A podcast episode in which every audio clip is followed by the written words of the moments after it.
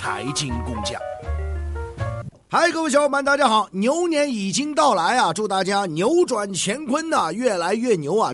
好了，我们今天来谈一个什么话题呢？就是谈有色金属啊。那其实你可以看到，一直从去年的下半年啊，这个到年底啊，到牛年开春，哎呦，我跟你说，大家可以看到有色金属涨势如虹啊，涨势如虹。那么，为什么有色金属涨得这样呢？那这背后有什么逻辑啊？今天给大家来谈一谈啊。那第一个，我先跟大家讲讲啊，整个对于宏观态势的一个观察啊，从全球层面。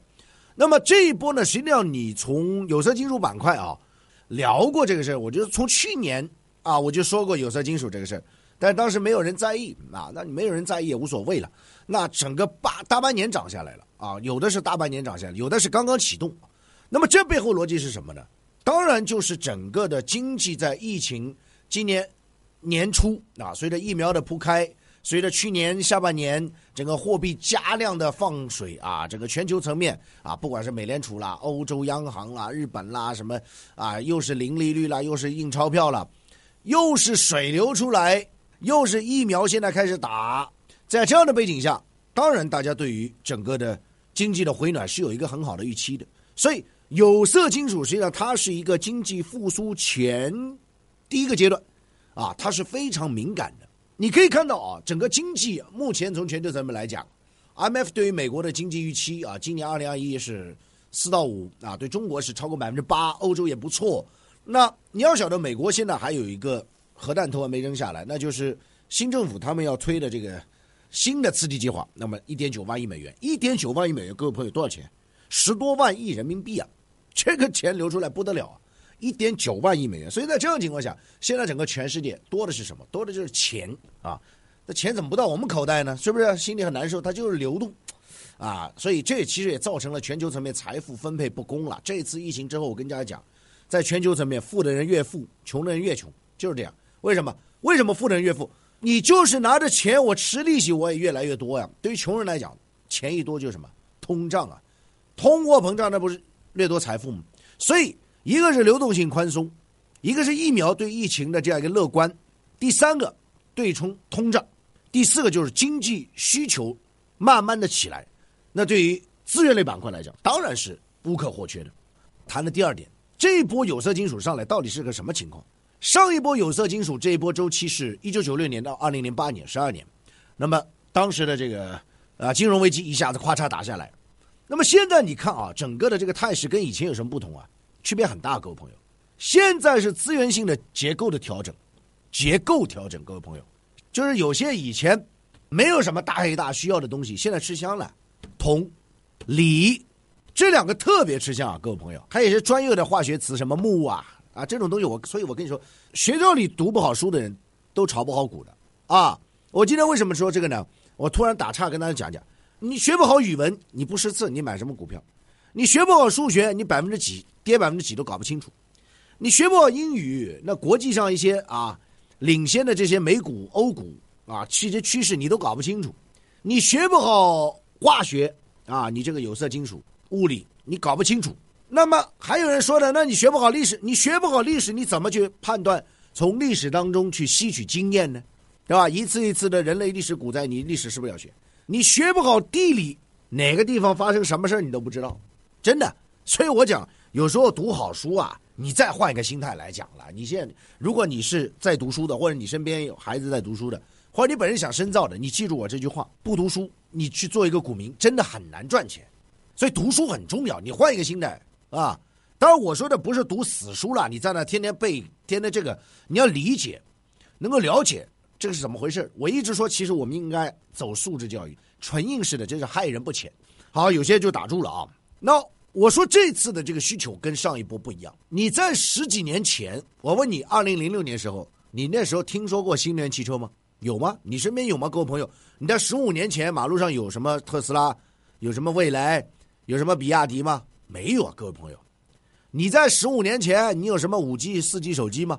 啊，你有智能手机吗？没有啊，各位朋友，那么那时候小霸王你搞啥，对不对？好了，就光光这三点很刺激了，就在你身边呢。啊，那时候十五年前汽车上跑的都是燃油的，现在你看都电动的。现在又喊什么清洁能源了，要风能了，要核能了，要太阳能了，是不是？要慢慢的去石油化，这些都是十五年前没有的，各位朋友。而这些背后转型的都需要什么？都需要有色金属，都需要这些类似的东西。我跟今天跟大家着重讲三个，一个就是铜，一个就是锂，一个就是稀土啊。从铜的角度来讲，一辆新能源汽车需要多少铜？一百斤的铜。左右啊，当然是个左右区间啊，我不可能那么精准拿个秤去称啊。一辆车，那你说一年全球的产量多少？百万辆啊，各位朋友，百万辆啊。所以你可以看到江西铜业这样的股啊，我不是推荐公司买不买，跟我没有关系，啊，一路涨上来。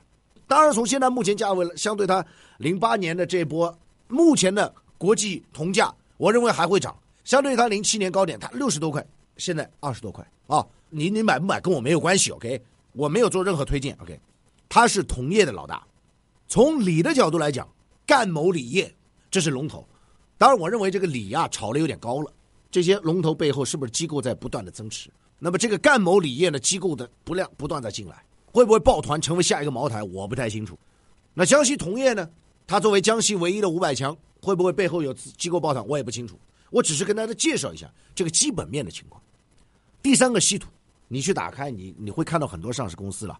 它直接就叫某什么什么稀土啊，稀土很重要，各位朋友，他们都有很多的共性，比如说铜能用于新能源汽车，同时用于芯片，同时用智能手机，同样锂也是，而稀土更为重要是什么？它特别针对军工和芯片，很重要，各位朋友，一架美军 F 三十五战机需要多少稀土？我告诉你，也是一百斤，也是一百斤。今天你听到有两个一百斤哦，哈哈，一辆新能源汽车需要一百斤的铜。一辆 F 三十五战机需要一百斤的稀土，所以各位朋友，你就可以看到，随着一些技术产品的升级，它对于有色金属它的一个需求在大幅度的增长。我们讲一个价格，最重要是供求之间的关系。那吃饭的人越来越多，你菜就这点，你当然要水涨船高了，就这么道理。咱老百姓就看这个理，你别扯其他的乱七八糟。所以你今天听我这么我这么一讲了，两个一百加上三个资源。你会明白，就是说，整个现在资源的结构在发生一个非常大变化，供求形成了一个反哺循环、螺旋上升的这个态势。所以，各位朋友，我觉得大家一定要注意到，这是一个大周期哦，这是一个有色资源的大周期。不单单是我在讲啊，你看华尔街，包括高盛，包括摩根斯丹利，包括摩根大通、花旗，他们都这么认为，他们都这么认为，他们认为这是一个大周期啊。啊，有的人说十几年了，十几年太远，我们不看那么头，我们至少看个两三年。你觉得芯片这个短缺问题现在解决了吗？而且最近这个状态，你看美国的极端的天气又导致很多的这个芯片工厂又停工啊，包括恩智浦啊，包括英飞凌，包括三星电子都是啊。你包括现在像台积电加产，它就这么点产能，你让它咋办？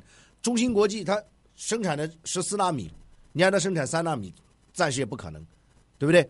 所以芯片短缺这个问题啊，它本身短缺就可能持续一到两年，那更别说这背后需要的资源了。你这本身这货就缺，你这弄弄不出来了，你还你对不对？所以我们就讲，就是说，包括新能源汽车，这个趋势太远了。二零三零年，全世界大部分地方都会去汽柴油汽车的生产。那么你可以看到，这个现在到二零三零年还有多少年？刚刚二一年，这样一个对有色资源的这样一个大的需求，包括清洁能源、风能，它需要铜。核电也需要锂啊，所以在这样的情况下，各位朋友，军工的发展当然更需要。不单是美国有隐身战机啊，隐形的东西太多了。所以各位朋友，如果你以一个大视角去看待有色金属，你会感觉到这是一波大行情。你说到底持续多少年？我觉得你要跟科技能源革命去紧密的挂钩，对吧？以前我们讲你手握石油牛啊，你沙特牛啊，中东，但现在未来都是转清洁能源，太阳能、风能，你这个怎么办呢？从绝对长线来讲，我跟大家讲，除了要看好有色、清洁能源之外，我觉得在清洁能源当中，我上期漏了讲一个东西。除了我讲的这个风能、核能、太阳能，还有一个大家知道，液化天然气。液化天然气它是在发电结构当中非常重要一个成分。我只告诉大家，你要密切注意到液化天然气未来用于发电的比重会越来越高。好了，已经讲了那么多了，最后稍微再给大家收个尾啊，再跟大家来谈一谈。我的看法，我觉得，相对于铜，相对于锂，相对于稀土，我更看好稀土，因为目前的主动权依然掌握在中国手中。这块牌什么时候用，你懂我意思？一旦用的话，对资本市场又是一个大的发酵的作用。好了，今天就聊这么多啊！相信听好之后，大家对于整个的有色金属板块有一个不能说很深入了解，至少你可以看清一个大的趋势。收藏订阅财经工匠，您不可或缺的财富音频专栏。